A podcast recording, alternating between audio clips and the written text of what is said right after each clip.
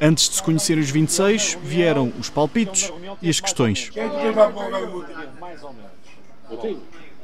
Quem é que tem Portugal? Só tens tantos. Agora não, não, vai, não me vai à ideia. Depois do anúncio do selecionador, foi espaço para a discussão. Ricardo Horta. O João Moutinho afinal não foi. José Alves foi dos mais atentos à convocatória no Café Pérola Feliz e prontamente deixou as primeiras propostas de alteração. Talvez o Vitinha, por exemplo, o Vitinha do Braga, que tem jogado bastante e não, não, não foi convocado. O Pepe, no, no, meu ponto de vista, eh, não devia ser convocado.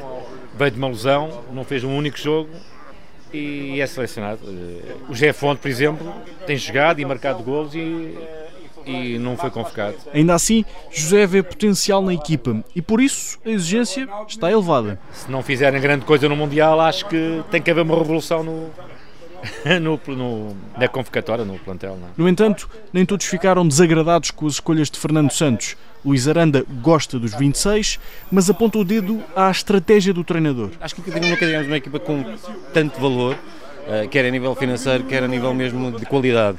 E portanto, se ele, se ele agora também não deixar de ser tão conservador na, nas estratégias e, e formos mais para o ataque em vez de estarmos a jogar para o empate, acho que temos, acho que temos aqui uma boa hipótese de, de sermos um bocadinho felizes. Seja como for, a lista para o Qatar está fechada. A estreia de Portugal no Mundial acontece no dia 24 de novembro. É mais um recorde para o, para o Ronaldo. Quinto Mundial. Quinto Mundial.